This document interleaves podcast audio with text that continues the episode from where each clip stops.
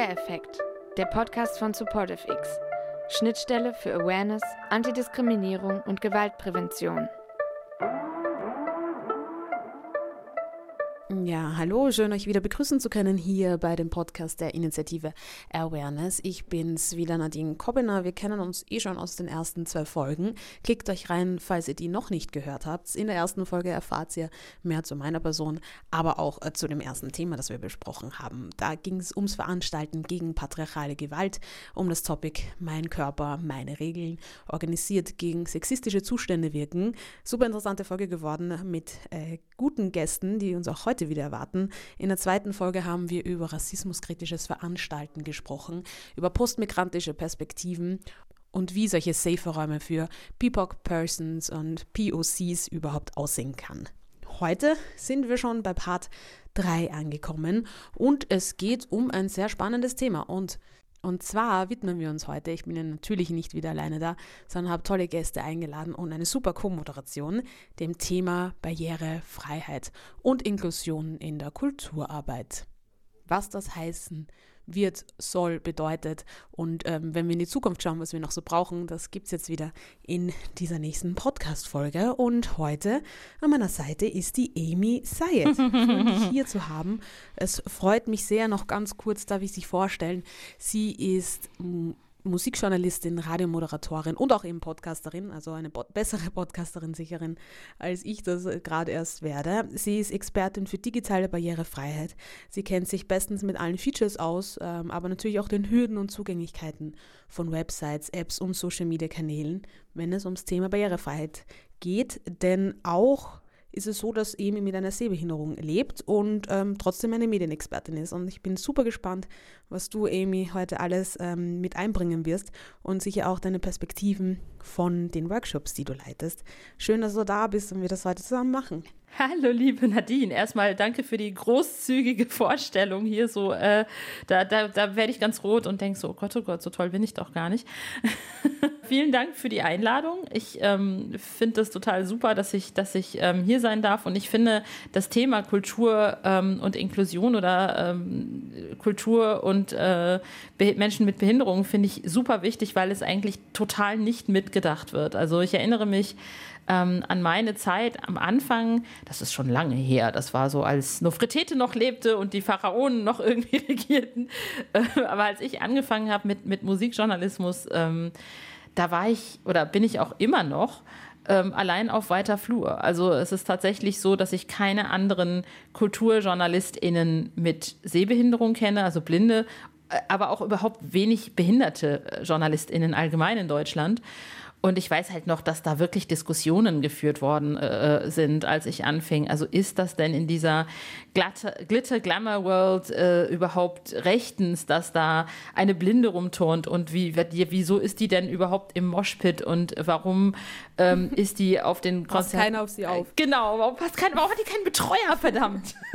und da war wirklich, also es waren halt unter RedakteurInnen und ähm, Musikindustrie-Menschen, da war das wirklich lange Zeit Thema. Und ähm, ja, das, das war so ein bisschen für mich, wurde es dann irgendwann auch Herzensangelegenheit. Auch wenn ich in meinem alltäglichen Beruf jetzt ähm, wenig das Thema Inklusion beackere, auch ganz bewusst nicht, weil ich einfach denke, ähm, alleine, dass ich da bin, das ist eigentlich, sollte Inklusion sein, ähm, weil sonst wird man halt sehr schnell auf ein Thema abgestempelt. Aber ich mache es halt immer mal gerne. Ja, schön, was du da schon für eine Perspektive mit reinbringst. Ich bin gespannt, was du noch so erzählen hast von deinen Erfahrungen und ähm, welche Richtung sich dieser Talk heute entwickelt. Denn äh, wir haben ja auch noch zwei Gäste eingeladen, die heute bei uns sind. Vertretung einerseits äh, vom Dres Ringert. Er ist Marketing Manager und ähm, bekannt für das Inklusionskonzept des Wacken Open Air, weil er eigentlich dafür verantwortlich ist. Ähm, Experte auch für barrierefreie Festivalplanung und eben auch selbst Rollstuhlfahrer. Ja, Dres, du wirst uns einiges sicher berichten können über das Thema Barrierefreiheit, Feiern und Kulturarbeit. Schön, dass du da bist. Ja, danke, freut mich auch. Vielen Dank. Mega cool. Ja, ähm, klar, barrierefrei ist immer eine, eine, äh, ein hochgestochenes Wort, sag ich mal. Also ich versuche es immer mit barrierearm zu sagen, weil Barrierefreiheit auf dem Festival quasi nicht möglich ist, aber ich kann schon einiges dazu sagen, ja. Ja, wirst uns dann erzählen, warum äh, barrierearm vielleicht besser ist. Wir können auch gerne unseren Wortschatz natürlich alle äh, verbessern, auch aufgrund vielleicht dieser Podcast-Folge. The more you know, würde ich sagen. Und äh, viel weiß sicherlich auch äh, Markus Lau. Er ist Leiter der FED Lebenshilfe GmbH und veranstaltet die Spaceship-Partys im Club Menschmeier in Berlin. Ja, hallo, ich bin Markus, genau. Ja. Du hast mich exakt vorgestellt. Kann das so gut, oder? und wir versuchen uns jetzt auch seit äh, fünf, sechs Jahren an Inklusion in der Clubkulturszene in Berlin und auch bei anderen äh, Aktivitäten, die oft in den Kultur- und Musikbereich gehen. Aber genau, für die Spaceships sitze ich heute hier.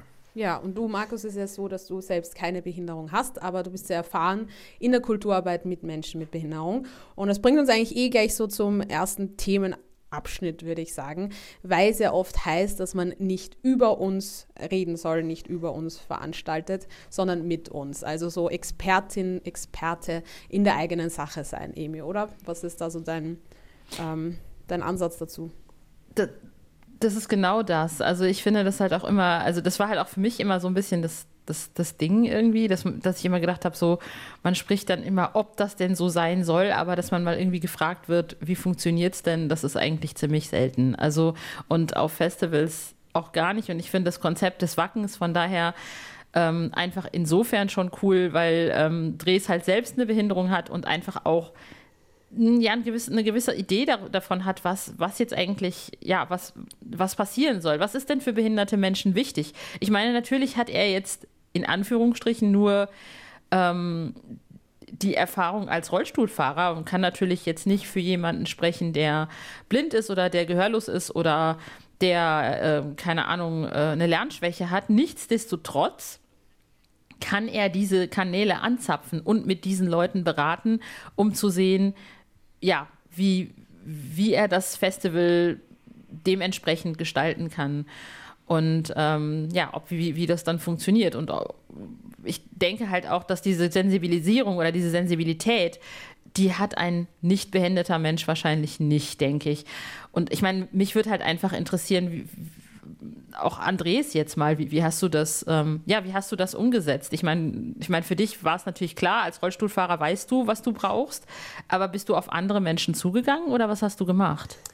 Ähm, also man geriet ja in eine gewisse Szene rein, sag ich mal. Ich, also ob es die, dafür jetzt einen subkulturellen Namen gibt, wage ich zu bezweifeln, aber ähm, einfach in die Szene der Menschen mit Behinderung. Das heißt, man hat ja allgemein einfach eine gewisse Sensibilität für oder ein gewisses Auge für die verschiedensten Arten von Barrieren.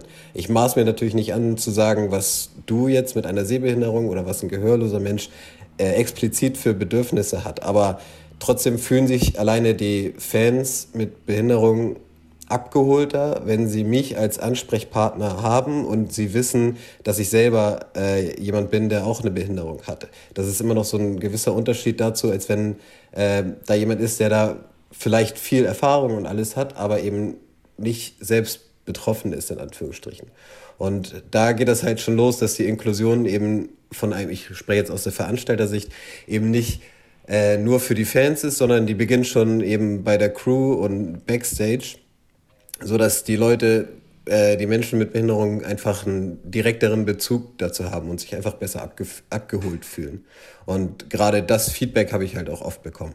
Also ich hätte es total super gefunden, wenn ich auf ein Festival gegangen wäre und da wäre jemand, der hätte einen Rollstuhl oder wäre irgendwie, das würde, da hätte ich irgendwie das, oder versteht wenigstens, was geht. Weil ich meine, äh, so meine ersten Festivals, ich erinnere mich, das erste Festival, wo ich je Bericht erstattet habe, das war das Hurricane Festival. Das muss irgendwann Mitte der 90er gewesen sein. Ende der 90er. Ende der 90er. Und ich war für BFBS, also den britischen Soldatensender, unterwegs und für die Uniradios beziehungsweise für das Uniradio in Bielefeld. Und ähm, ich hatte ganz, ganz viele Interviews angefragt und hatte die auch bekommen und hatte irgendwie am Tag so Schnitt acht Interviews. Und musste irgendwann mal kurz in mein Zelt, um Zettel zu holen, ich weiß es nicht. Bin dann auf dem Weg zurück und dachte mit meiner, ähm, mit der Freundin, mit der ich unterwegs war, dachte mal, ey komm, machen wir mal einen kurzen Umweg, vielleicht lässt uns die Security durch. Sind dann diesen Umweg gegangen und dann stehen die Jungs plötzlich vor uns mit Schlagstöcken. Okay, wow. Und ich habe, ich war in dem Moment so, was wie, was jetzt? Was haben wir getan? Ich meine, ich muss sich vorstellen, zwei relativ zierliche junge Mädels, Anfang 20, ich muss irgendwie 23, 24 gewesen sein, 23, irgendwie sowas. Und die Freundin, die mit war, war ungefähr genauso alt und wir standen da und die stehen da mit Schlagstöcken, ihr dürft hier nicht durch. Also direkt die, die Dinger gezogen, ne? Und, und wir, wir guckten die so an, äh, wir, wir, wir wollen doch bloß ein Interview machen. Und die wollten äh, uns dann aber auch nicht mehr zurückgehen lassen, weil die, also das, ich weiß nicht, was mit denen los war, die dachten, wir wären sonst was. Und ähm, wir haben den krampfhaft versucht zu erklären, so irgendwie, sorry, also ich bin äh, blind, es ist sauhell, also ich, ich sehe halt noch was, aber bei Helligkeit weniger und ich bin durch die Helligkeit langsamer und wir dachten, wir kommen dann vielleicht schneller hier durch. Ähm, man hörte uns nicht zu und ich hatte das große Glück, dass ich den Veranstalter also einen der Veranstalter, die mit FKP Scorpio zusammengearbeitet haben, kannte, weil der bei uns halt ganz viele Konzerte in Bielefeld veranstaltet hat und dass der zufällig vorbeikam, weil ich hatte auch noch keinen Handyempfang. Und dass der uns im Grunde genommen gerettet hat, indem er, indem er das aufgeklärt hat und mir dann einen Access All Areas Pass gegeben hat. Aber alleine das, also dieses überhaupt kein Verständnis, äh, überhaupt noch nicht mal zuhören und auch sehr roh, also an einem rumgeschubst, an einem rumgezerrt, das fand ich schon, ähm, ja, das fand ich, also das ist mittlerweile natürlich auch viel besser geworden, aber da hätte ich zum Beispiel, da wäre ich total happy gewesen, wenn ich gewusst hätte, da sitzt jemand, der hat auch eine Behinderung. Also das ist ein bisschen her und, und das hat sich sicherlich beim Hurricane auch äh, verändert. Total. Ich war ja danach auch nochmal da, da war es dann super. Ge genau. Ich musste so aus, aus ähm, auf so einer Veranstaltung, wie gesagt, da, da arbeiten dreieinhalbtausend Leute und das ist natürlich ein Hardcore-Beispiel, wie du das jetzt gerade beschrieben hast. Aber es ist tatsächlich schwer, alle, ähm, gerade was Sicherheitspersonal angeht, auf so einer Veranstaltung immer alle explizit zu briefen. Das versucht man natürlich im Vorwege ähm, alles zu machen. Und bei mir, bei uns ist es zum Beispiel so, dass ich auch immer direkten Draht zur Security-Chefin habe. Ähm, aber es passiert halt trotzdem, dass oft Leute ausgetauscht werden noch oder äh, jemand, klar, kann einfach krank werden und da kommt ein neuer oder hat sich fehlverhalten oder was weiß ich und wird ausgetauscht oder es kommen zeitweise zu anderen Tageszeiten andere okay. dazu, weil die nur die Woche davor Zeit hatten oder was auch immer. Und die sind dann eben nicht gebrieft und die stehen dann zufällig an den falschen Positionen und wissen nichts darüber. Und das kommt auch bei uns immer noch vor. Natürlich stellen die sich nicht mit Schlagstöcken hin und sagen, ihr weg, sondern dann, wisst, dann wird bei der Security-Chefin kurz angefunkt, die ruft mich an und dann ist es schnell geklärt. Aber ich muss ein bisschen die Veranstalter da auch in Schutz nehmen. Das ähm, ist tatsächlich manchmal schwer, bei diesen großen Festivals wirklich jeden zu sensibilisieren und ja, und manche haben dann eben auch vielleicht einfach einen schlechten Tag. Ja, ich glaube, das Problem war noch nicht mal für mich diese Jungs da, die da standen. Also das hat, das hat, also im Nachhinein, mein Problem war, wenn der Mark Hülsewede damals nicht da gewesen wäre, hätte zu dieser Zeit, ich meine, wir reden hier von Mitte der 90er oder Ende der 90er, einfach überhaupt keiner auf dem Schirm gehabt, dass da ein Mensch mit Behinderung rumläuft. Und das hat sich jetzt natürlich ja. Gott sei Dank schon auch geändert. Aber dadurch, dass da jemand von Anfang an sitzt, der eine Behinderung hat, ähm, ist das natürlich auch, ich glaube, ihr wählt natürlich auch oder ihr, ihr guckt euch natürlich auch eure Security-Leute an. Ich hatte auch schon mal einen Security-Menschen, der hinter mir hergerannt ist auf einem Konzert, weil er nicht wollte, dass ich alleine da, dahin gehe. Hat mich dann nicht gekriegt und ist dann hinterher irgendwie hinter mir aufs, aufs Damenklo gerannt und dann haben ihn irgendwelche anderen Mädels rausgeschmissen. Das fand ich am allerlustigsten. Und ähm, dann ist er, hat er mich irgendwann mal im, im Konzert im Getümmel gespottet und ich musste mich dann ducken und so. Also das, das sind so, so, so, also ich glaube, das waren jetzt die zwei krassesten Beispiele, die ich jetzt gerne mal so zum Besten gebe. Es, es gibt natürlich auch noch sowas irgendwie, wo, wo dann irgendwie Leute am Eingang fragen, wo ist dein Betreuer? So, das gibt es halt auch, ne? Oder irgendwie, äh, wenn ich dann beim Veranstalter anrufe und sage, äh, ich bin Journalistin, ich komme mit, ich bin blind ähm, entweder ich komme mit Begleitung oder ähm, ich komme alleine. Das hängt immer von den Lichtverhältnissen an äh, ab. Dann, dann äh, ist das auch oft einfach erstmal Schweigen im, Walde, äh, Schweigen im Walde. Also dann kommt irgendwie, aha, und das geht. Und was haben wir jetzt für eine Verantwortung? Also da kommt gleich, wird, äh, kommt halt oftmals so eine gewisse Ablehnung dann dir entgegen, wo man dann denkt, okay, okay, der will mich jetzt nicht, aber das ist mir jetzt gerade egal. Und das meine ich halt mit äh, nicht ohne uns, über uns. ähm, es wäre einfach cool, wenn noch viel mehr in dieser Veranstaltungsbranche Menschen mit Behinderung säßen.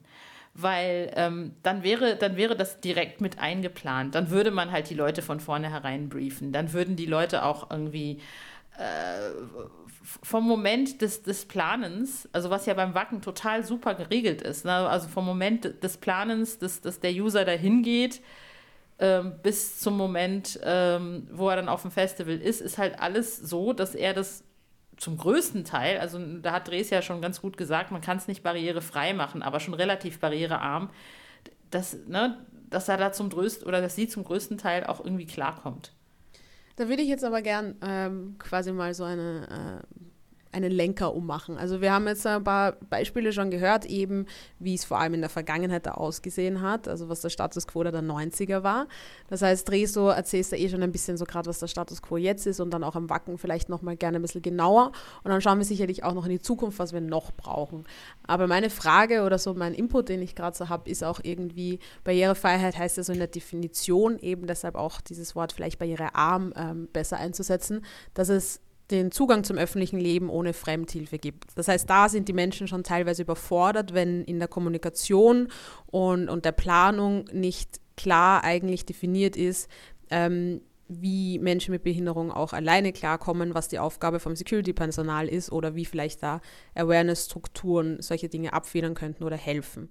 Ähm, da ist, finde ich, jetzt also Markus irgendwie in so einer Zwischenstelle, weil er selbst nicht äh, betroffen ist, aber da so ein bisschen den pädagogischen Ansatz auch hat oder als Vermittler Menschen mit einzubeziehen in eine Veranstaltung, aber trotzdem so eine Vermittlerrolle zu haben. Wie ist wie kommt das an oder wie äh, funktioniert das dann? Ist das dann auch cool? Ist das dann auch irgendwie was, wo man sagt, so, hm, ähm, wäre schon auch gut, wenn Spaceship zum Beispiel einfach komplett übergeben wird an, an Menschen mit Behinderung? Also was sind da so eure Ideen und vielleicht mal Markus, wie funktioniert das so bei euch? Ja, also die, äh, zunächst die Frage von Amy ist völlig berechtigt. Und dieses Paradigma, ähm, das gilt natürlich auch bei uns, nicht ohne uns, über uns und nicht, also natürlich mit uns, gar keine Frage. Aber ich bin ja auch hier für die Lebenshilfe, für die Spaceship und es geht bei uns bei Menschen mit kognitiven Einschränkungen, die auch nicht selbstvertretend das immer alles so machen können.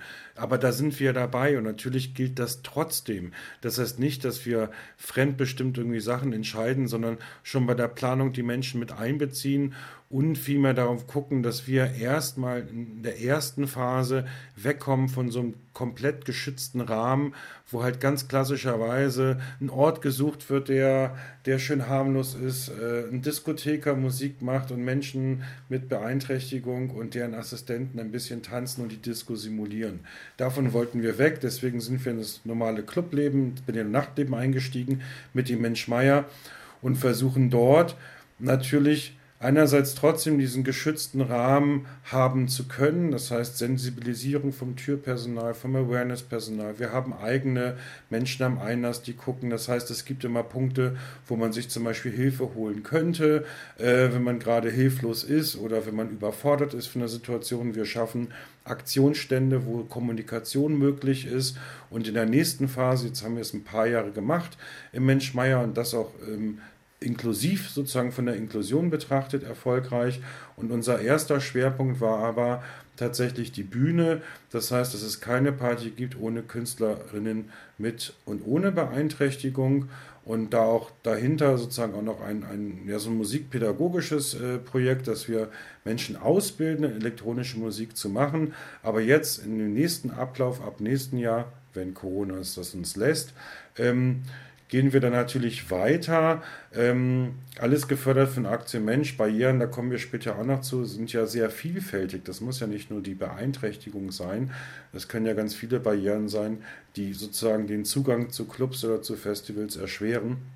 Aber im nächsten Schritt wollen wir sozusagen diesen Club nicht nur inklusiv öffnen, sondern inklusiv gestalten. Das heißt, dass an jedem Punkt, an der Tür, im Awareness-Team, beim Einlass, in der Künstlerinnenplanung auch Menschen mit Beeinträchtigung mit einbezogen werden, also einfach Teil des Teams sind. Das ist ja auch das, was Nadine so ein bisschen angesprochen hat. Ähm, vieles würde sich davon lösen, von den Problemen oder Fragestellungen. Es sind ja oft auch Berührungsängste, wurde ja ganz gut in den Beispielen auch geschildert, teilweise, auch wenn es jetzt Extrembeispiele waren. Aber vieles würde sich auflösen, wenn man Experten in den Teams hätte, die selbst betroffen sind, die einfach sagen können, denkt doch bitte daran. Und ich sehe es ganz ähnlich wie Dres, weil wir auch schon mal ein Festival barrierefrei gestaltet haben mit einem Inklusionscamp und und und. Das war aber viel kleiner als das Wacken. Barrierefreiheit, auch mit allen sieben Dimensionen für alle Behinderungsbeeinträchtigungsarten herzustellen, ist nahezu möglich in der Festivalwelt, schwer auch in der Clubwelt. Aber das zumindest anzugehen und alle Dimensionen mitzudenken und sich auf den Weg zu machen und dann eine barrierearme Welt zu gestalten, das ist gut. Und ich möchte mal ein positives Beispiel nennen. Mensch Meier in Berlin ist so ein richtiger, äh, ähm, so ein sehr linker, ähm, äh, gremienbetonter, äh, fast eine große Kommune, äh, machen mit bei der Fusion. Dementsprechend sieht der Club auch innen aus. Der ist jetzt nicht geleckt und äh, sauber und clean, sondern gibt es viele Tags, viele Graffitis. Ähm, gelebtes Chaos ist da auch ein bisschen äh, ähm, auch Programm. Und bei einem der ersten Abende kommt ein Vater eines, ähm, das war, der war nicht kognitiv ähm, beeinträchtigt, sondern saß auf einem sehr großen E-Rollstuhl und rockte richtig zum Hip-Hop. Und der Vater, der auch so von der Clubwelt ganz weit entfernt war, äh, kam zu mir und lobte das barrierefreie Klo bei uns im Menschmeier auch zugetaggt, auch nicht gerade super sauber, aber er sagt, es ist das erste Mal im Club, dass hier die Wege passen, die barrierefrei total umgesetzt ist. Also einfach als positives Beispiel nicht aufgeben, die Dimensionen sind schwer, die, die Hürden sind auch schwer, wenn man Barrierefreiheit, Inklusion erreichen will, aber einfach anfangen und machen und natürlich ganz wichtig, da hat Amy recht, nicht über Betroffene hinweg, sondern die mit hinzuzuholen. Die müssen Teil des Teams sein. Wir wollen nicht irgendetwas planen, weil wir es schön finden, sondern es soll die Zielgruppe erreichen und touchen. Ich, ich glaube, ich, ich wollte es nur kurz aufgreifen. Ich glaube, dass das, ähm, was, was, was, was ähm, wir vielleicht auch, ich meine, das ist natürlich echt noch ein langer Weg und ich glaube, das ist nicht nur ein langer deutscher Weg, sondern allgemein überhaupt. Ich, ich, ich wiederhole jetzt dieses Wort Glitter Glamour World was wir vielleicht auch irgendwie lernen müssen, ist ähm, da rauszukommen, dass diese Glitter Glamour World perfekt ist und dass da nur wunderschöne, hübsche Menschen sind. Und so langsam gehen wir ja da auch hin. Also ähm, jemand wie Billie Eilish, finde ich, ist ein richtig gutes Beispiel. Ein junges, hippes Mädel, was von sich ganz klar sagt, ich habe Tourette. Und ja, damit lebe ich und das ist halt äh, part of me. Und ja, wer damit ein Problem hat, der soll ja. nach Hause gehen und mich in Ruhe lassen. Und ich finde, das sollte, das sollte es auch in, der, in, der, in den Künstlern überhaupt, also überhaupt in, in allem geben. Und ähm, ein gutes Beispiel hier in Deutschland, finde ich, ist das Robolab Festival hier in Köln. Ähm, das findet in Odonien statt. Odonien ist ein, ähm, ist ein riesengroßer Space. Ähm, da stehen riesengroße Skulpturen. Also ich rede hier von 15 Meter Skulpturen, die macht ähm, Odo ähm, der ist auch der Chef von Odonien und dieses RoboLab Festival, das wird organisiert, ähm, macht er mit einem äh, Menschen, der heißt äh, Nils Rottgart. Der ist selbst bipolar und der organisiert zusammen halt auch mit Unlabel. Unlabel ist so ein, so ein, ähm, so ein Kollektiv, so eine Organisation, die halt auch mithilft, ähm, Theaterstücke, Kunst auch barrierefrei zu machen. Die arbeiten halt auch mit äh, KünstlerInnen, SchauspielerInnen mit Behinderung. Ähm, und ja, und dann ist halt dieses Festival und das ist halt auch ganz klar, dass dann irgendwie KünstlerInnen, ähm, SchauspielerInnen ähm, äh, mit eingebunden sind, die halt eine Behinderung haben. Und das Festival wird im Moment im Rahmen äh, der KISS, das ist ähm, die Kölner, Kölner Institut für Science and Design oder so. Ich will es jetzt nicht, ähm, ich, um, um, um, jetzt nicht was Falsches zu sagen, also oder Kunstinstitut für Science, ich weiß es nicht, damit ich hier keinen Müll erzähle. Aber auf jeden Fall ist es ist im Grunde genommen ein, ein, Kunstkollektiv an der Uni, die versuchen, ähm, alles barrierefrei zu machen. Also von einem, von, von einem äh, äh, äh von einer Speisekarte in Blindenschrift bis zu Leuchttafeln für Gehörlose, bis äh, zu Assistenz für Blinde, damit die in diesem Riesenspace zurechtkommen. Ähm, und es ist, das ist super. Und man kann zum Beispiel diese Kunstwerke, die ähm, haben die, so, haben die so, so eine Box angebracht. Da kann jeder reingehen, ob blind oder nicht blind, und kann dieses Kunstwerk, soweit er kann oder sie kann, beschreiben. Und man kann als Blinder oder auch einfach nur so, wenn man nicht blind ist, kann man dann nice. sich all diese verschiedenen Beschreibungen anhören und kann sich dann sozusagen ein eigenes Bild machen. Und es ist total super. Also solche Sachen einfach mal so ein bisschen spielerisch mitdenken. Egal, äh, im Museum, in, in, auf dem Festival irgendwie einfach mitdenken. Und ich finde so jemand wie Billie Eilish, die in der Popwelt so ein, einfach sagt, ich, ja, ich habe Tourette und das ist so. Das finde ich, ähm, sollte viel öfter auch von, von MusikerInnen oder von, von SchauspielerInnen aufgegriffen werden. Und es sollten halt auch viel mehr Menschen mit Behinderung überhaupt in dieser Szene sein äh, um Menschen auch einfach zu zeigen, dass ja, das ist einfach Teil des Lebens. Es ist halt so, es ist nicht jeder nicht behindert.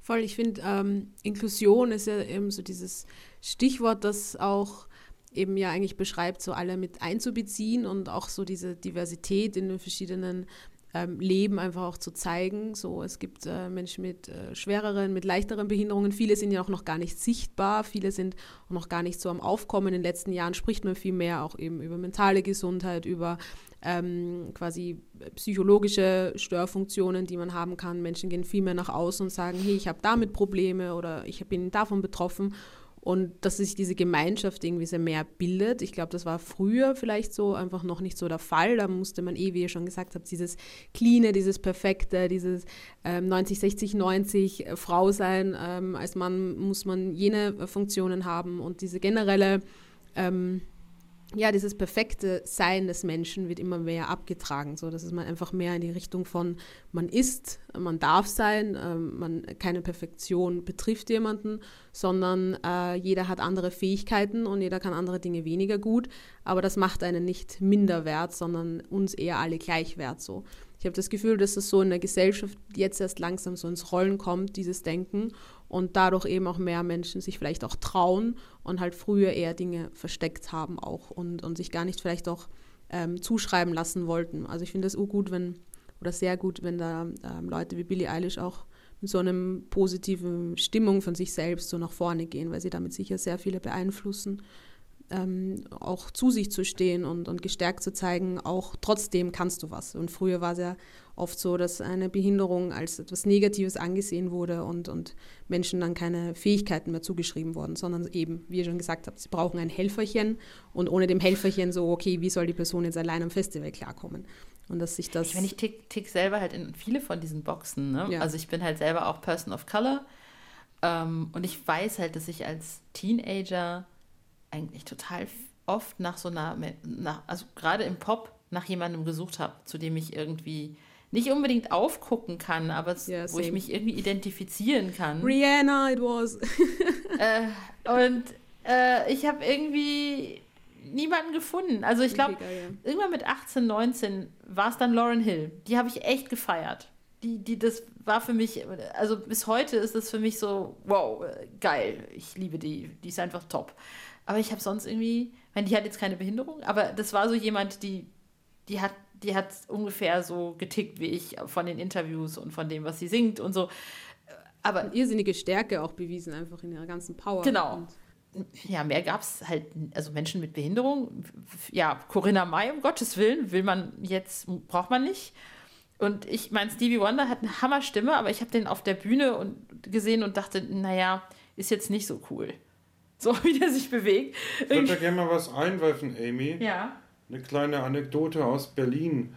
Ähm, wir hatten bei einer unserer ersten Spaceship-Partys den, den Nico Deuster, DJ Flush, ist hier in Berlin in der Berliner Techno-Szene ein relativ bekannter Name als Partyveranstalter, machen seit über zwölf Jahren das Krake-Festival für experimentelle elektronische Musik in Berlin, äh, Killige-Label, weltweit Veröffentlichungen und sind relativ angesehen den hatten wir zu Gast bei uns und der war völlig begeistert und meinte, was ist denn hier los? Also, so viele langweilige Partys in Berlin, das ist ganz toll hier. Und da hat er den Werner kennengelernt, den kannten wir vorher auch nicht, ein Mensch mit Autismus. Die haben sich ewig über Platten unterhalten. Und die sind zum Beispiel Veranstalter und das Music Board in Berlin das ist eine landeseigene Organisation, die hier die ganzen Musikförderungen gerade für so Subkultur, Festivals, Kleinkunst, also nicht die Hochkultur, äh, rausgibt, die haben in den letzten Jahren die Regeln einfach verschärft für Inklusion. Die haben gesagt, es muss äh, Menschen mit Behinderung müssen auch Künstler müssen mit eingebunden werden. Und die haben zum Beispiel das Problem gehabt, das war ähnlich vor ein paar Jahren auch mit der, mit der Frauenquote, das gerade in der elektronischen Musik einfach sehr dominiert von weißen Männern. Und auf einmal, ja, wo sind denn die Künstler mit Beeinträchtigung? wo sind die denn? Wo sind sie? Und so kam es, ja, die gibt es einfach nicht. Äh, jetzt gerade im Bereich mit kognitiven Einschränkungen. Und wir haben ein Musikprojekt gestartet, Igmar Welle, erst mit einer Band, dann mit Einzelkünstlern, haben so eine kleine Freizeitmusikschule gegründet zusammen äh, mit dem Killicke-Label und, und haben jetzt ein paar Künstler befördert äh, und die auch einfach so gebucht werden. Das Ziel ist natürlich, dass die irgendwann einfach so gebucht werden und das ist nicht, weil sie bei Igmar Welle sind, nicht, weil sie beeinträchtigt sind, sondern weil die Musik geil ist. Und da sind wir auf dem Weg. Das war als, also dieses, ja, du, du suchst du suchst die Ideale und wir versuchen die gerade zu schaffen, weil die teilweise, falls in dem Bereich kognitive Einschränkungen so nicht gibt. Aber ja, so, so war die Ausgangslage. Ja, da wollen wir hin, oder? Aber es ist gerade wichtig, ähm, in, also gerade in Sachen Medien und auf der Bühne und sowas da äh, mehr Sichtbarkeit und Selbstverständnis zu schaffen, ohne dass da, also wir haben auch Leute, also wir haben einen Rollstuhlfahren, also eine Band, die heißt Possess, da ist der, der Sänger ist äh, Rollifahrer, wir haben andere Bands, wo die Sängerin blind ist und sowas, aber es wird oft halt immer noch in den Medien oder auch äh, woanders die Behinderung irgendwie als, als, als ein Übel dargestellt, das so als, als bemitleidenswert. Und das passiert halt immer noch. Ich kann das als Rollstuhlfahrer sagen, dass in Werbung wo, oder auch Werbespots oder auch oft in Filmen, wo ich zu meiner Frau, wenn wir den gucken oder die Werbung sehen und ich sehe diesen Rollstuhlfahrer, dann sage ich, der Typ da mit 25, der würde niemals so ein Eisenschwein unterm Hinter haben, sondern der hätte halt einen ordentlichen Rollstuhl, wenn er sich ordentlich bewegen könnte und nicht so ein Krankenhausding für 15 Euro, was er da hat. Das ist bei, bei äh, blinden Menschen, da kann Amy vielleicht mehr zu sagen, da habe ich, äh, ist mir das jetzt noch nicht so aufgefallen, aber bei, gerade bei Rollstuhlfahrern ist es halt immer, ja, das sage ich aber, ja, der würde niemals so auf der Straße rumfahren. Da sieht man halt, ja, die haben den nächstbesten einfach in irgendeinem so Billigrolli gesetzt und kurzes Foto geknipst. Oder ähm, selbst die Politik macht es noch. Ich lag damals mit jemandem äh, zusammen äh, im Krankenhaus, der ungefähr zeitgleich mit mir den Unfall hatte. Und den habe ich Jahre später zusammen mit Andy Scheuer auf irgendwelchen Straßenplakaten gesehen, wo er sich selbst hat als Negativbeispiel hinstellen lassen, von wegen, hier pass auf, wenn du zu schnell fährst, dann endest du so wie ich. Und solange sowas halt passiert und äh, selbst die Politiker, die äh, Menschen mit Behinderung als pass auf, dass du nicht so endest, sonst äh, ne, fahr lieber vorsichtig, sonst wirst du noch so eine arme Sau. Ja, ganz ähm, schön. Solange sowas halt noch stattfindet, wird es niemals Inklusion geben, weil dann auch für für, den, äh, für nichtbehinderte Menschen immer das Bild kommt, oh bitte, oh lieber Gott, verschone mich vor jeglicher Art von Behinderung, sonst nehme ich mir wohlmöglich noch das Leben. Oder auch dieses, gerade wo ich das sage, wie viele Leute haben zu mir gesagt, oh das könnte ich nicht, ich glaube, ich würde mich umbringen. Das heißt in meinem Sinne, okay, danke, du findest also nicht, dass ich, äh, dass mein Leben lebenswert ist, hast du gerade zwischen den Zeilen gesagt. Und das ist halt echt noch viel so verankert in den Leuten. Ne? Absolut. Nee, ich, ich denke genau das, ne? Also auch, ähm, weil du jetzt gerade auf Blinde äh, angesprochen hast, Dres, das fand ich gerade so lustig, ne? Also ich, mir fällt gerade diese Werbung ein, die sie zu Ostern gesendet haben. Äh, lasst uns Ostern zarter machen von ähm, Milka, genau. Und das war so schlimm. Da war dieser, dieser blinde Junge, ein Junge, also das ist ein Kind, ja, das ist jetzt kein Mensch über 80 oder so, das ist ein Kind. Und ähm, die, das fängt an, im Nachbarsgarten spielen zwei sehende Kinder und suchen Eier und lachen und, und käbbeln sich. Und dann fällt denen ein, wir bauen jetzt, wir machen so eine Schnur, so eine Leitlinie. Und dann gehen die und holen ihren blinden Nachbarsjungen ab. Und dieser Junge sitzt dann da total statisch auf diesem Stuhl. Und dann kommen die Kinder und führen den, schieben den dann so an der Schulter in den Garten, wo ich denke, ey, das sind Nachbarn, der weiß doch alleine, wo er längs muss, der rennt doch mit denen mit ähm, wenn der da wohnt und wenn er von, also wenn er als Kind, dann ist er ja schon sehr lange, also dann ist er halt jetzt nicht erblindet, sondern wahrscheinlich ist er damit irgendwie groß geworden. Und dann schieben die den da in den Garten und dann hängelt er sich da an diesen Leitlinien und findet dann seine Eier und ist unfassbar dankbar und es ist so toll und dann fallen die sich alle in die Arme und essen dann zusammen Schokolade. Und ich habe dann nur gedacht, boah, ist das schlecht. Und solche Sachen sind, äh, oder auch in Filmen, ne? Blinde sind äh, entweder Superhelden oder sie sind äh, arme Säue. Und genau was Dres halt gerade meinte, ne? bloß nicht so enden. Also ich weiß nicht, ob jemand von euch äh, das Buch oder auch den Film ein ganzes halbes Jahr gesehen hat. Ähm, eben halt genau das. Und es gibt halt auch, und da, auch da, ne, wenn dann irgendwer jemanden im Rollstuhl spielt, der ist dann meistens auch nicht Rollstuhlfahrer, sondern den haben sie irgendwie gecastet, ähm, ja. weil es einfach viel zu wenig Menschen im Rollstuhl gibt, die überhaupt die Chance bekommen, eine Schauspielausbildung zu machen oder Blinde, die eine Schauspielausbildung machen. Und wenn, werden sie halt auch nicht wirklich gecastet. Und da liegt halt eben auch das Problem. Also ich, ich würde sagen, es gibt ein paar Beispiele, wo ich denke, okay, schade eigentlich, dass derjenige, der den Menschen spielt, nicht ähm, selbst die Behinderung hat, aber ich lasse es mal gelten. Ich sag mal, die Serie The Good Doctor mit, mit Freddie Highmore, die finde ich unfassbar gut. Und ich würde jedem Arbeitgeber, jeder Arbeitgeberin raten, sich das mal anzugucken, ähm, weil, die, weil ähm, der, der Arzt ist halt Autist und ähm, sein Leben wird halt beschrieben, aber nicht nur das, sondern auch sein Umfeld und der Autismus ist halt Teil davon, aber eben nicht nur. Und ja, wenn, wenn, wenn so Serien oder auch Filme auch öfter wären, wo, weiß ich nicht, eine Teenie-Serie, wo eben einer im Rollstuhl sitzt oder einer blind ist und nicht der arme Bemitleidenswerte, den man immer rumschieben muss, sondern der hat halt genau die gleichen Probleme wie alle anderen auch. Der will auch daten und der will halt auch, keine Ahnung, irgendwie Sport machen und weiß ich nicht. Ich glaube, dann, dann wäre das auch normaler. Ja, also an dieser Stelle auf jeden Fall mal keine Werbung für Mika, sei gesagt. das nochmal klar zu unterstreichen.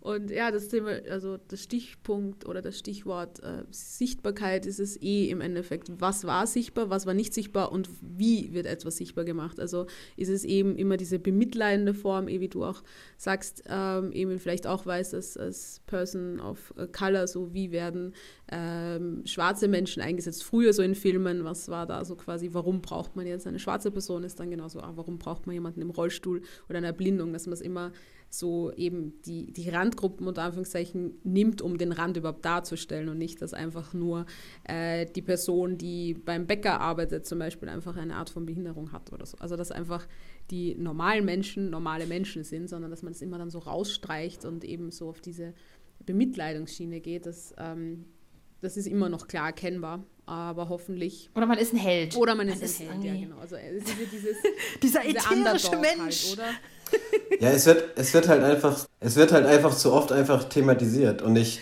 ähm, also das fehlt mir zum Beispiel in, in, auch in Kinderbüchern, ne? Also es gibt ein es gibt ein Kinderbuch, wo der Vater im Rollstuhl sitzt, so ja. in meine Konstellation sozusagen. Und das Kinderbuch heißt, mein Papa sitzt im Rollstuhl. Ich meine, wie unselbstverständlich ist denn das? Anstatt einfach ein Kinderbuch zu schreiben, wo ein Vater im Rollstuhl sitzt, aber das gar nicht zu thematisieren, also dass es halt normal ist, ist äh, super, also das wäre halt super. Und da habe ich letztens ein Buch, äh, wir, haben, wir haben ein äh, befreundetes äh, lesbisches Ehepaar und da habe ich letztens ein super Buch gefunden und denen das mal geschickt, weil die das halt auch aufregt, dass es, wenn denn irgendwie thematisiert wird. Und in diesem einen Buch war es halt eben so, das waren die beiden Mütter und der Sohn und eben der Hund. Und es ging eigentlich, die Geschichte ging um den Hund und den Sohn, aber nicht die die Elternteile und äh, die sind einfach am Rand einfach aufgetreten als Elternteile, aber es wurde eben nicht thematisiert, dass das eben ein äh, lesbisches Ehepaar ist. Und das fand ich halt einfach mal richtig gut. Da hat jemand das mal richtig gemacht. Und es gab mal eine Serie auch bei Kika, äh, ich glaube, die hieß irgendwas mit Anna. Und da war auch der Vater im Rollstuhl, aber es wurde eben einfach nicht thematisiert, sondern es war einfach so. Und da hat keiner drüber gesprochen, sondern das war eine Selbstverständlichkeit in der Serie. Und das war, das sind zwei von, also zwei Beispiele einfach nur, die mir einfallen. Aber normalerweise ist das eben immer das Thema. Und das ist halt nicht das, was Inklusion beschreibt, wenn das zum Thema gemacht wird, sondern einfach, wenn es eine Selbstverständlichkeit ist. Ja, und dann steht irgendwie dann ganz viel auf Facebook sowas wie, warum erfahren wir denn nicht, warum der im Rollstuhl sitzt? Ja, hört sich nichts an. Geht dich aber nichts an. Ähm, was uns aber was angeht, ist auf jeden Fall eben vielleicht nochmal äh, zurückzukommen zu den Dingen, die gut funktionieren, die ihr auch ähm, mitgestaltet, eben, also so wie die Spaceship Party, als auch eben das Wacken Open Air. Äh, wie sieht denn dann so eine Inklusion aus, ohne eben, dass man es stark zum Thema machen muss? Weil man muss es ja trotzdem auch zum Thema machen in der Kommunikation vorher. Ähm, wie, wie findet man da so quasi die gute Schere, sage ich jetzt mal? ähm, dass es klar ist, dass man schon noch irgendwas hervorheben muss, weil wenn man es ja gar nicht so hervorhebt, geht es ja dann auch irgendwie unter, oder? Oder wie arbeitet ihr da so? Ähm, also natürlich musst du immer dich irgendwie vorbereiten, mehr vorbereiten als jemand anders, wenn du eine Behinderung hast, das ist klar.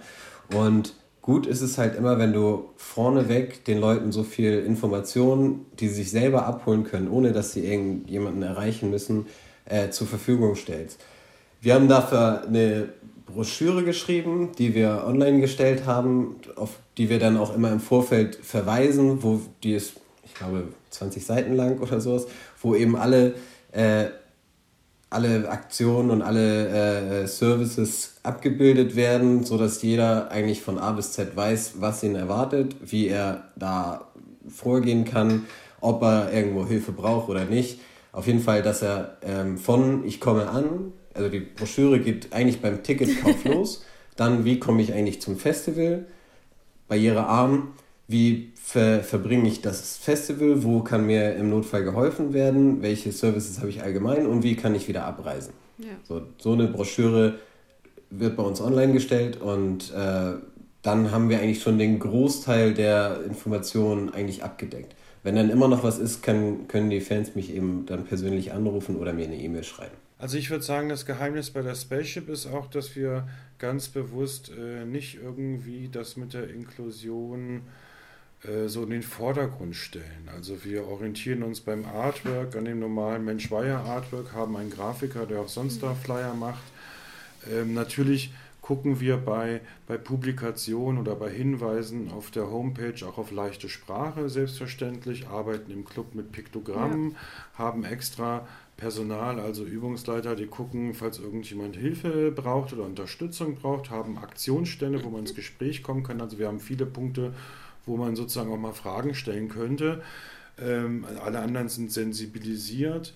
Äh, und dann haben wir aber für, ja. für Rollstuhlfahrer noch einen Shuttle-Service eingerichtet vom, vom Namen S-Bahnhof, dass man sozusagen den Weg dann vom S-Bahnhof nicht rollern müsste, sondern da gibt es dann einen Rollstuhlbus, der einen hin und her fährt.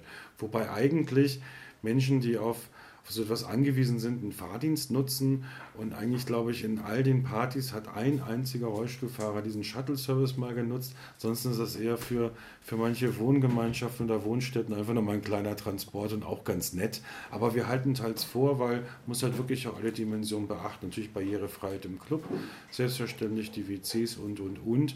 Und dann wenn es jetzt so weitergeht, weil wir tatsächlich auch immer den Zugang zur nächsten Anschlussparty machen, das dann bis frühen Morgen geht, äh, überlegen wir uns, ob wir ähm, erstens das Awareness-Team anders aufstellen, habe ich ja schon beschrieben, auch mit Menschen mit Beeinträchtigungen und dazu vielleicht auch Publikationen erarbeiten im Laufe der nächsten Zeit, wo man auch auf Gefahren des Clublebens einfach hinweist und dann noch in leichter Sprache und mit Piktogrammen ähm, Genau. Aber nochmal zur Sensibilisierung. Ich hatte auch einen ganz netten Moment, weil das Mensch Meier da total gern mitmacht und auch sagt, das sind auch unsere, unsere Lieblingsveranstaltungen. Und wir haben halt immer so äh, Schmink, und irgendwann laufen alle beglitzert rum und man kann auch gar nicht unterscheiden, wer hat denn hier welche Macke. Das ist dann auch egal. Und das ist ja auch das Ziel dieser Veranstaltung.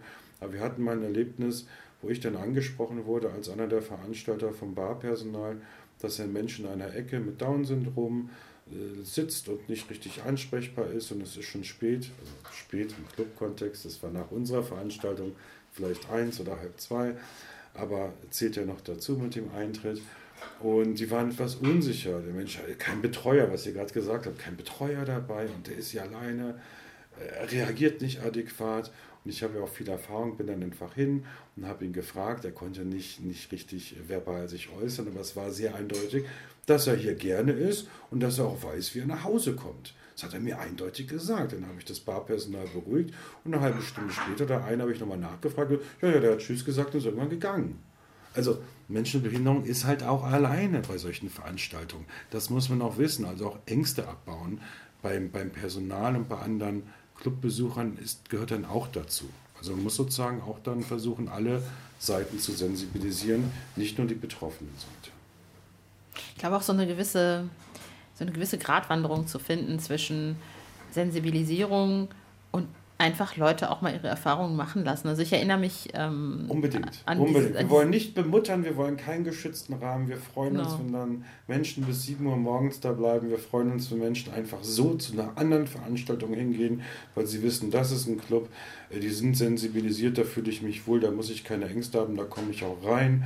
Ähm, natürlich ist das das Ziel, was es geht, dass wir sozusagen so eine, so eine doch immer noch äh, extra Inselveranstaltung vielleicht irgendwann mal in vielen Jahrzehnten, vielleicht auch schneller, auch gar nicht mehr brauchen, weil die Gesellschaft und die Kulturwelt auch schon inklusiv geöffnet ist. Dann braucht man keine extra Veranstaltung mehr, wenn alle offen wären. Aber seien wir mal ehrlich, noch sind nicht alle offen. Auf jeden Fall. Also wie gesagt, ich habe als, als ich angefangen habe, nee, ist schon ein bisschen, war schon ein bisschen länger, hatte ich einen sehr netten Promoter, mit dem ich auch befreundet bin.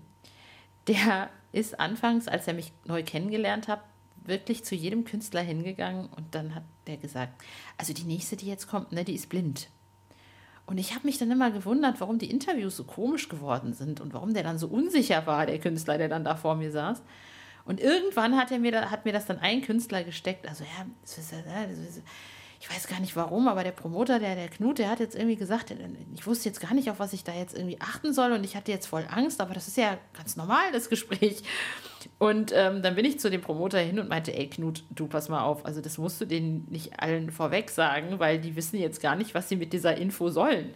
Irgendwie, ähm, das ist so, als ob du sagst, Vorsicht, bissiger Hund. Also das ist ja, du sagst ja jetzt auch nicht, da kommt ein ein Schwarzer oder ein Blonder oder ein, ein Schwuler oder es ist doch Schrottenpiep egal, was da für ein Journalist kommt. Da sitzt jemand und er stellt Fragen.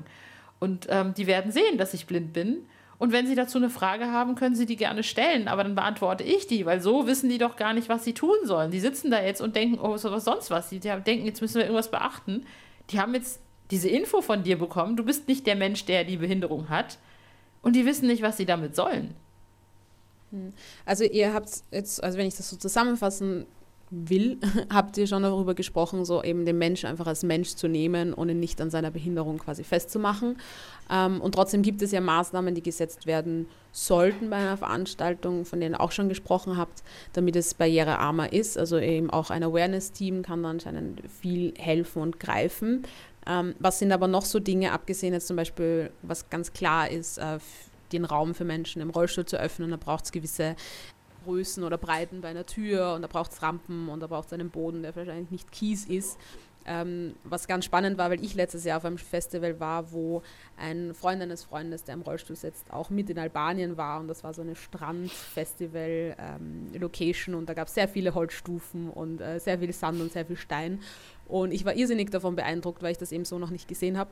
Er ist aber auch Basketballspieler, hat äh, ordentlich Mums, um sich da überall so hoch zu heben quasi.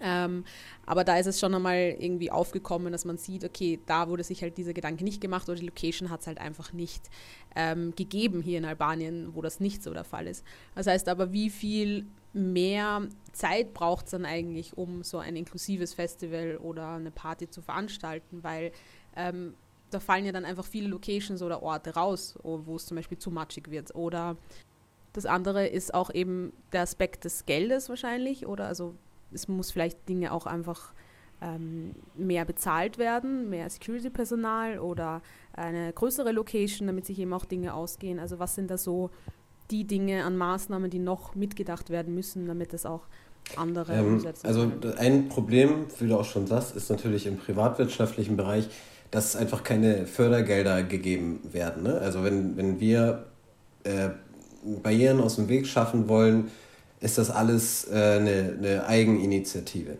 Das kannst du natürlich bei einem äh, verhältnismäßig großen Festival, was auf gewisse monetäre Mittel zurückgreifen kann, ähm, kannst du das noch mit einbringen, also bis zu einem gewissen Grade, aber es kostet halt eben schnell zigtausende, ein äh, Festival also beim Festival die Barrieren größtmöglich aus dem Weg zu räumen.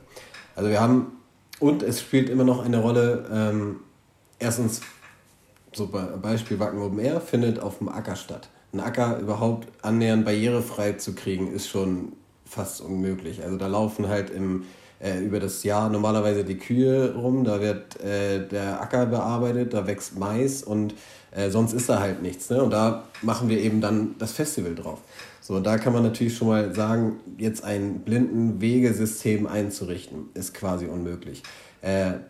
Alles befestigen, alle Wege zu befestigen, ist schwierig. Das hat aber, also wir haben, wir legen viele Fahrplatten aus, damit jetzt, äh, damit man mit Rolli oder mit Rollator gut zurechtkommt. Aber wir haben auch bis zu einem gewissen Grade äh, von den Sicherheitsbehörden dann Auflagen, wo wir so eine Wege eben nicht mehr verlegen dürfen. Das ist zum Beispiel bis, also die letzten 200 Meter vor den Bühnen. Da dürfen wir diese Platten einfach nicht mehr auslegen, weil im Falle einer Panik könnte sowas als äh, Stolperfallen gelten, wo die Leute halt äh, rüberfallen können und sowas. Und dann, ähm, also mit sowas hat man halt eben auch zu tun, dass wir da einfach keine, keine andere Möglichkeit mehr haben. Und ähm, das gestaltet das halt neben dem finanziellen Aspekt oft auch noch ein bisschen schwieriger. Wobei, wenn du jetzt, äh, du hattest ja explizit einfach mal nach ein paar Maßnahmen gefragt, die wir so machen und die möchte ich jetzt auch gerne dann einmal aufzählen. Ähm, wir haben zum Beispiel, äh, äh Markus, du hast vorhin mal von einem inklusiven Camp geredet. Ähm, wir haben so etwas ähnliches, wobei ich das, äh, das ist kein Camp für Menschen mit Behinderung, sondern wir achten auch wirklich darauf, dass es inklusiv bleibt. Das ist, äh, es ist in der Nähe der Bühne. Wir haben dort auf, auf, diesem, äh, Camp, auf dieser Campingfläche haben wir ein Sanitätshaus direkt vor Ort. Wir haben natürlich behindertengerechte Sanitärstationen. Äh, wir haben einen Begleitservice da. Wir hatten einen Pflegedienst da. Ähm, eine mobile Bandausgabe, dass die Leute nicht so weit zu, zu, ihren, zu den Bändchen gehen, äh, zu dem Bändchenstand gehen müssen. Ähm, man konnte sich dort mit Strom versorgen, falls man Akkus aufladen muss oder ähnliches. Äh, das Sanitätshaus hat, ähm, ist, hat tägliche Fahrten zu ihrer, ihrer Station in Itzehoe gemacht, um beispielsweise Sauerstoffflaschen oder ähnliches aufzufüllen. Ähm, wir haben ein System entwickelt, dass wir Hilfsmittel markieren können, damit äh, die, die Securities an den Einlässen wissen, was ist das eigentlich genau und darf ich damit in, in das Konzert Enfield. Es gibt nämlich viele Leute, die basteln sich einfach, ich nehme jetzt mal das Beispiel, ein Zuggerät für einen Rollstuhl, das klemmt man sich halt vorne ran und dann ist man wesentlich auf dem Acker gerade wesentlich agiler, schneller, ist so ähnlich wie ein Handbike. Und da gibt es halt Leute, die basteln sich sowas selber und mit Benzinbetrieb und heizen dann mit 80 Sachen über den Acker und fräsen da den ganzen, den ganzen Acker um. Das können wir natürlich nicht. Äh, einfach vor die Konzertfläche lassen, weil das einfach lebensgefährlich ist. Ähm, zugelassene Hilfsmittel, die natürlich von irgendeinem Sanitätshaus dann auch geprüft wurden und sowas, die werden dann eben an unserem Sanitätshaus einmal vorgestellt, dann kriegen die einen Aufkleber drauf und dann weiß der Seku, weiß Bescheid, okay, das wurde schon mal geprüft, den kann ich so durchwinken und muss dann nicht erst groß Rücksprache halten. Genauso bei Leuten, die äh, spezielle Rucksäcke ha haben. Also wir haben, oder Taschen. Wir haben natürlich eine gewisse Taschengröße, das hat ja auch mit der äh, aufgekommenen Terrorismusabwehr und sowas zu tun, dass man nur noch eine gewisse Taschengröße mit aufs Infield, also zum Konzertgelände nehmen darf. Ähm, viele haben daraufhin natürlich gleich gesagt, ja, geht aber nicht, ich brauche meine speziellen Getränke, ich brauche die und die Medikamente, ich brauche das und das, ich brauche viele Katheter, ich brauche äh, meine Stoma-Versorgung. Da gibt es halt einfach viele Gründe, warum eine kleine 20x20 Tasche eben nicht mehr ausreicht. Und da haben wir dann auch gesagt, okay, die stellen sich auch einmal vor, müssen das natürlich einmal kurz begründen, warum sie eben diese Tasche brauchen. Dann kriegen sie ein Bändchen an ihre Tasche geheftet und dann weiß der Security, okay, diese Person darf eben auch mit einer größeren Tasche oder darf sie ihre eigenen Getränke mitnehmen, darf eine Taschenlampe mitnehmen. Hatten wir auch schon öfters für äh, Leute mit einer Sehschädigung, die eben nur noch mit einer Taschenlampe etwas erkennen können, wenn es dunkel wird. Und ähm, ja, das ist so ein kleiner Überblick einfach, was, was wir da so geregelt haben. Achso, und dieses Camp eben ist dann so geregelt, dass pro Mensch mit Behinderung fünf, sechs Leute seiner Buddies eben mitkommen können, sodass wir auf diesem Camp eben nicht irgendwie einen äh, Behindertenghetto veranstalten, wo jetzt alle besonders pfleglich behandelt werden, sondern dass da trotzdem Flunkyball gespielt wird und die Leute sich im Modder suhlen und äh, ordentlich getrunken und gefeiert wird. Aber es einem nicht so vorkommt, als wenn wir jetzt da die Leute irgendwie besonders betätscheln wollen, sondern es soll natürlich für jeden immer noch ein Rock'n'Roll-Festival werden. Ja. Ja, super spannend. Also ich, ich, wusste von all dem noch gar nichts. Also ich habe das auch bei keinem Festival noch erlebt. Ähm, ist ein super Best-Practice-Beispiel. Ähm, aber eh, wie du auch eben gesagt hast, so äh, das Monetäre spielt auf jeden Fall fix eine Rolle.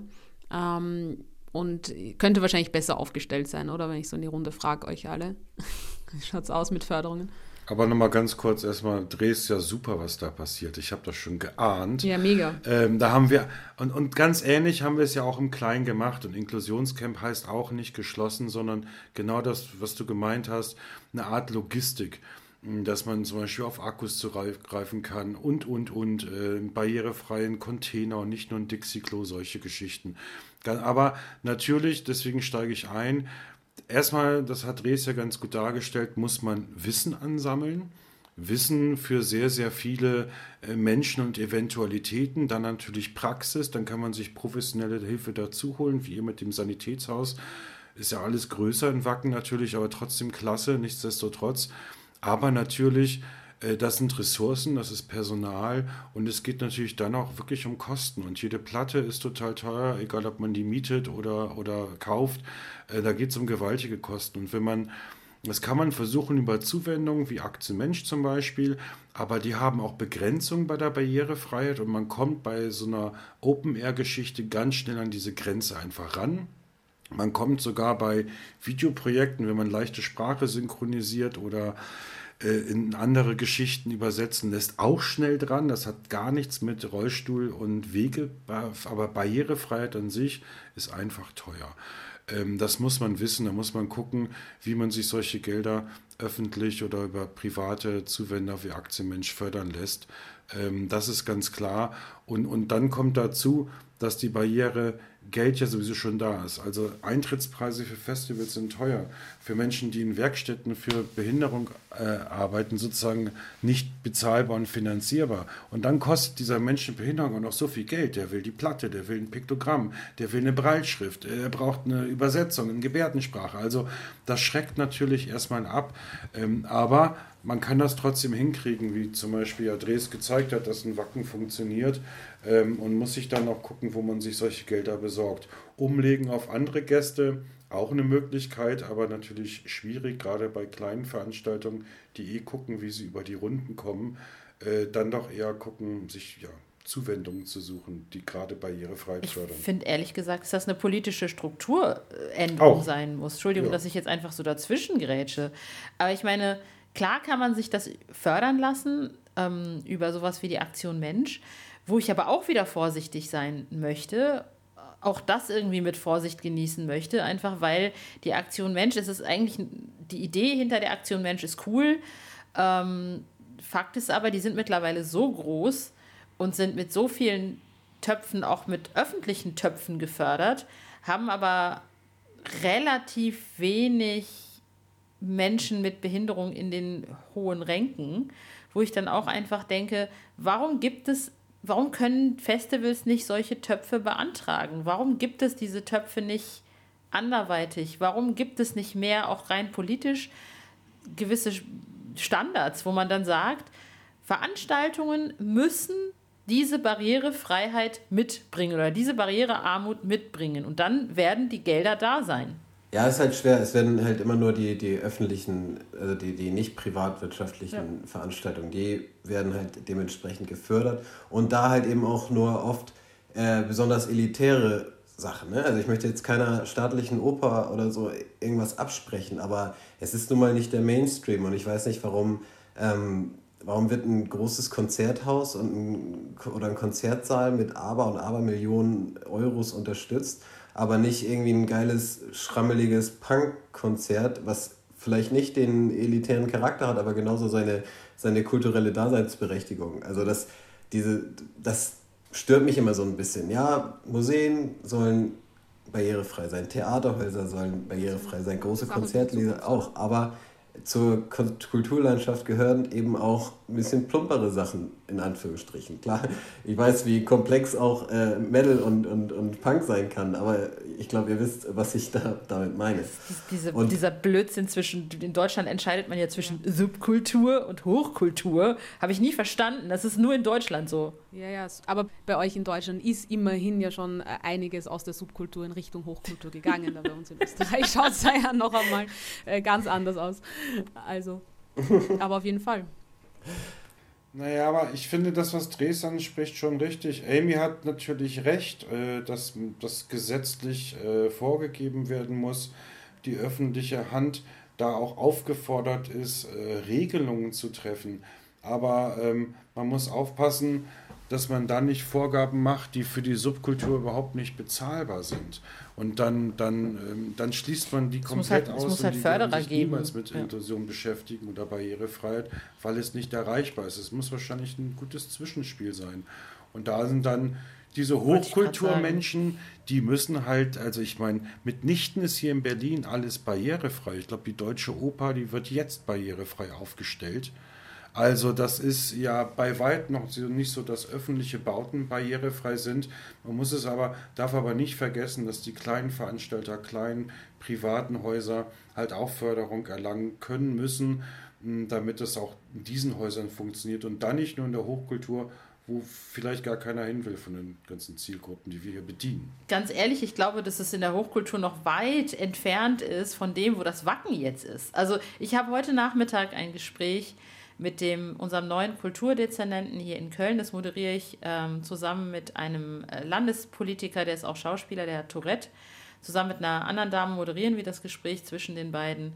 Und der neue Kulturdezernent, der scheint sehr, sehr fit und sehr cool und der will Dinge verändern. Und ich musste halt vorab Dinge recherchieren und rausfinden, gibt es denn überhaupt irgendeine Statistik, äh, welche und, und das, wir, gehen, wir reden jetzt hier über öffentliche Statistiken in Köln. Gibt es KünstlerInnen mit Behinderungen, SchauspielerInnen, OpernsängerInnen mit Behinderungen? Es gibt keine Erhebungen.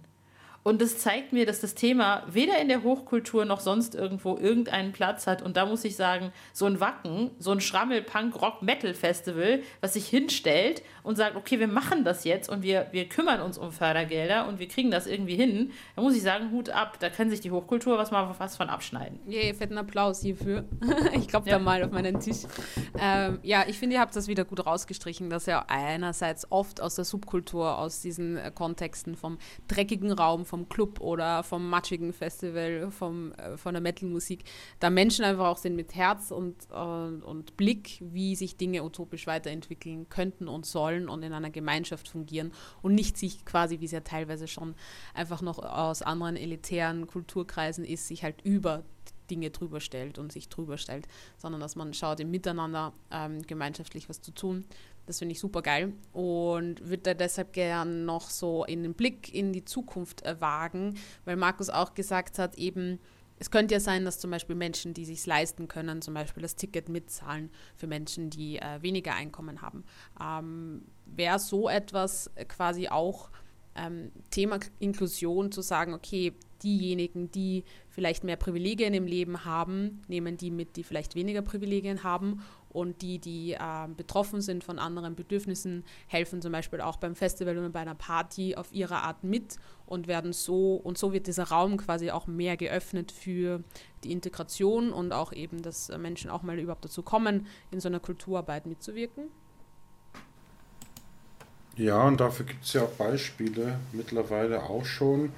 Und das ist bestimmt ein gangbarer Weg, wobei man das auch nicht bestimmt ausreizen kann weil, wie gesagt, so viele Kosten dagegen stehen und ich auch nicht weiß, ob alle wirklich diesen solidarischen Gedanken haben. Wenn das klappen würde, umso besser.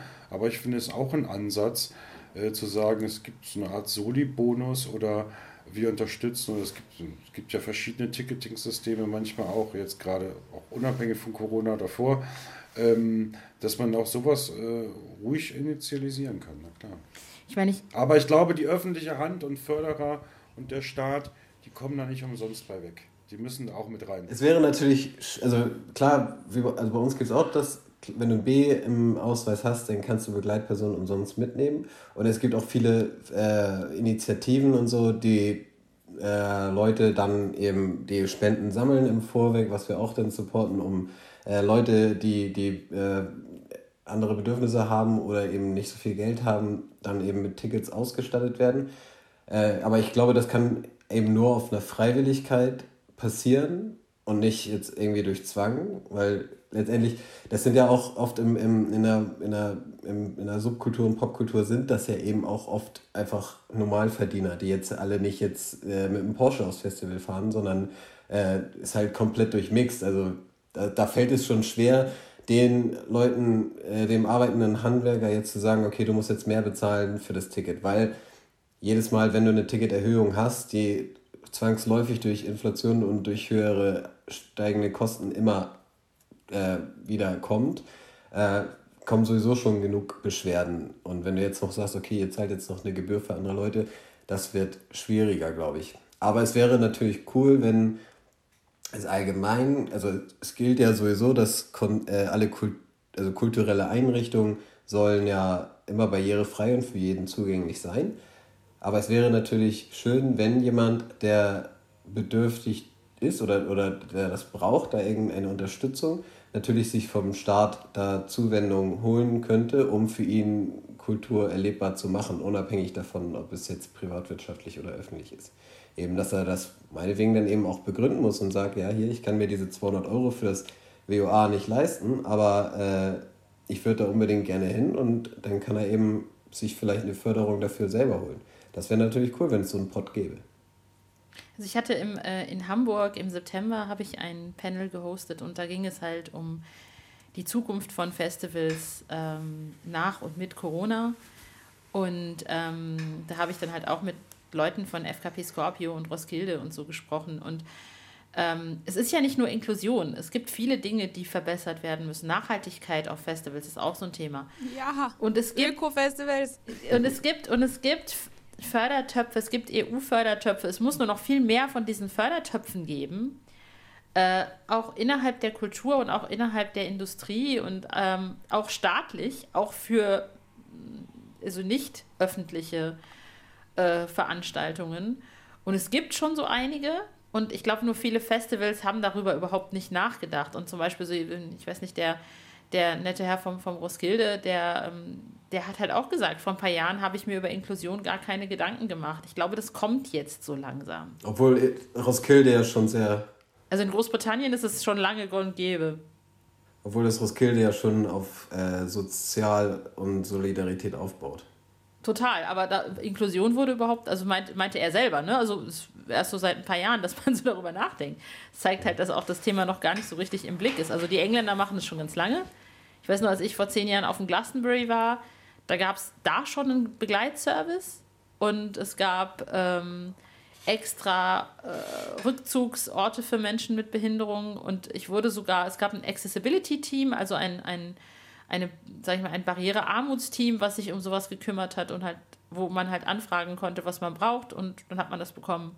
Und das kommt jetzt erst so langsam im Rest von Europa. Das liegt natürlich aber auch an der, an der Förderung, aber überhaupt am Mitdenken. Oftmals braucht man gar nicht so viel Geld. Also ich meine, du hattest irgendwann, ich habe Drehs mit dir mal irgendein, da hattest du so schön irgendwie ähm, äh, äh teilweise gesagt, wie, manchmal braucht man gar nicht so viel Geld, sondern manchmal braucht man einfach nur den Willen und manchmal ist es halt kostenaufwendig. Und manchmal braucht man auch gute Ideen, oder?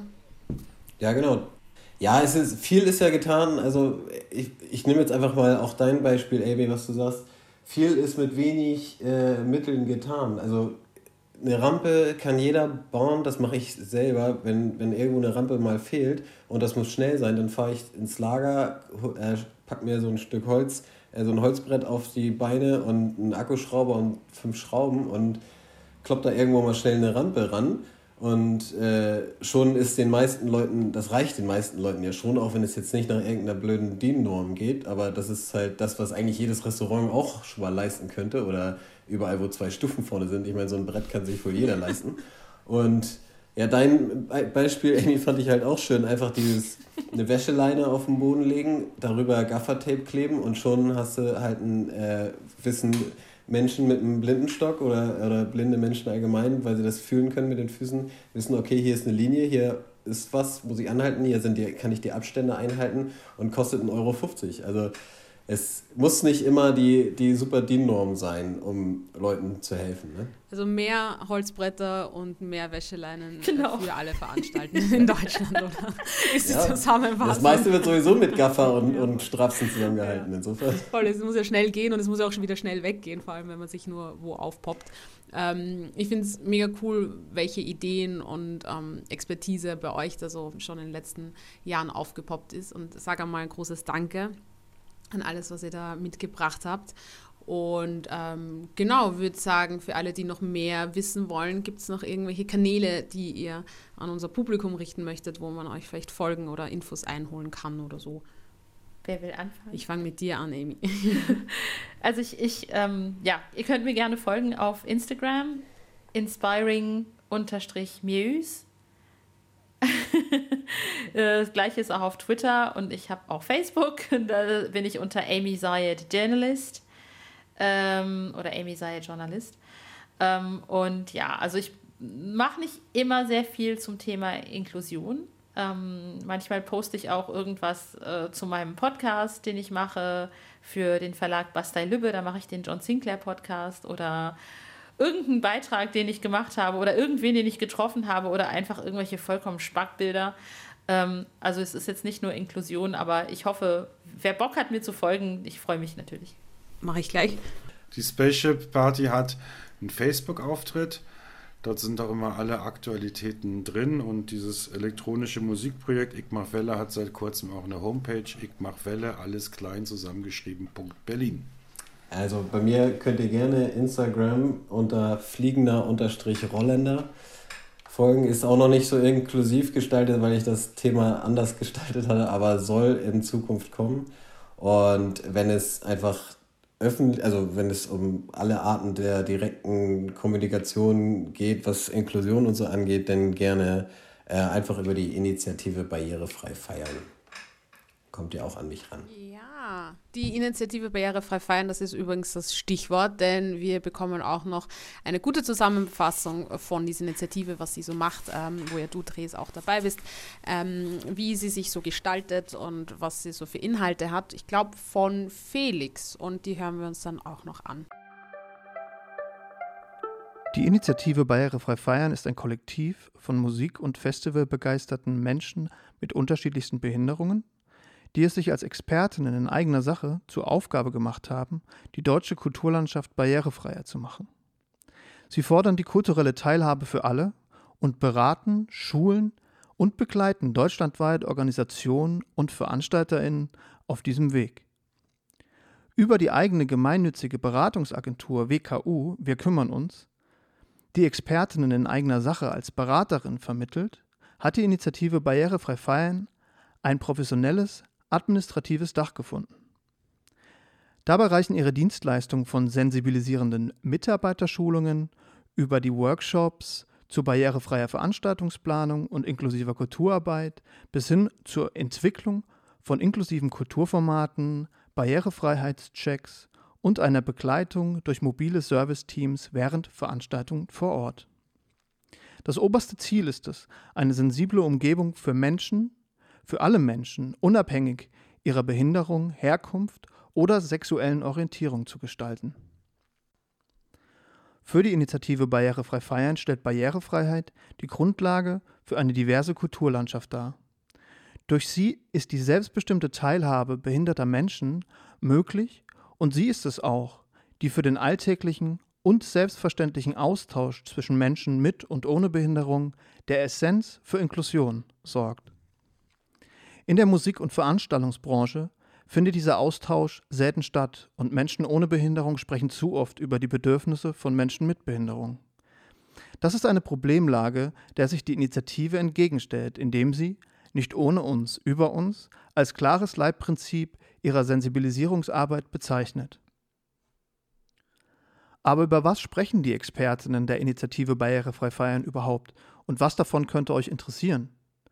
Wie sieht es denn beispielsweise bei euren Projekten mit Audiodeskription für Blinde oder dem Einsatz von GebärdensprachdolmetscherInnen für gehörlose Menschen aus?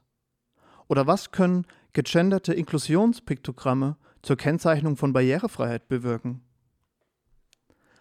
Vielleicht interessiert euch aber auch, wie ein barrierefreier Campingplatz oder eine barrierefreie Website gestaltet sein muss. Oder aber, was es mit Assistenzhunden und leichter Sprache für Menschen mit Lern- und Leseschwierigkeiten auf sich hat. All das und mehr umfasst das Fachwissen der Expertinnen in eigener Sache. Anhand des Prinzips Hinkommen, Reinkommen, Klarkommen zeigt die Initiative Barrierefrei Feiern außerdem auf, ab welchem Zeitpunkt über solche Maßnahmen nachgedacht werden muss. Zum Beispiel muss eine barrierefreie Website, der unkomplizierte Ticketkauf und die barrierefreie Anreise weit vor dem Beginn einer Veranstaltung klar geregelt und kommuniziert sein. Die Antwort sollte stets lauten, nicht so viel wie nötig, sondern so viel wie möglich zu realisieren. Hier könnten noch viele Beispiele folgen. Der beste und nachhaltigste Weg ist es, die Menschen zu fragen und einzubinden, die sich auskennen, eben mit Expertinnen in eigener Sache zu sprechen. Das gesamte Team der Initiative Barrierefrei Feiern freut sich über euer Interesse und ist immer auf der Suche nach Mitstreiterinnen. Lasst uns gemeinsam neue Standards für mehr Barrierefreiheit und Inklusion setzen und die Kulturlandschaft noch bunter machen. Wollt ihr mehr über die Initiative Barrierefrei Feiern erfahren? Dann könnt ihr euch online reinklicken. barrierefrei-feiern.de Unter Initiative Barrierefrei Feiern findet ihr sie auch auf Facebook und Instagram.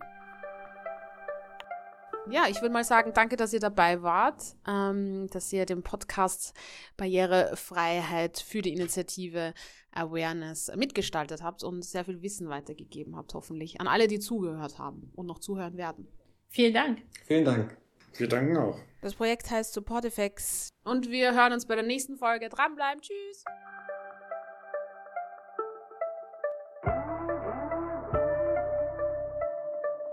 Ein Projekt gefördert von Demokratie Leben, der Stadt Leipzig und der Heidehof Stiftung.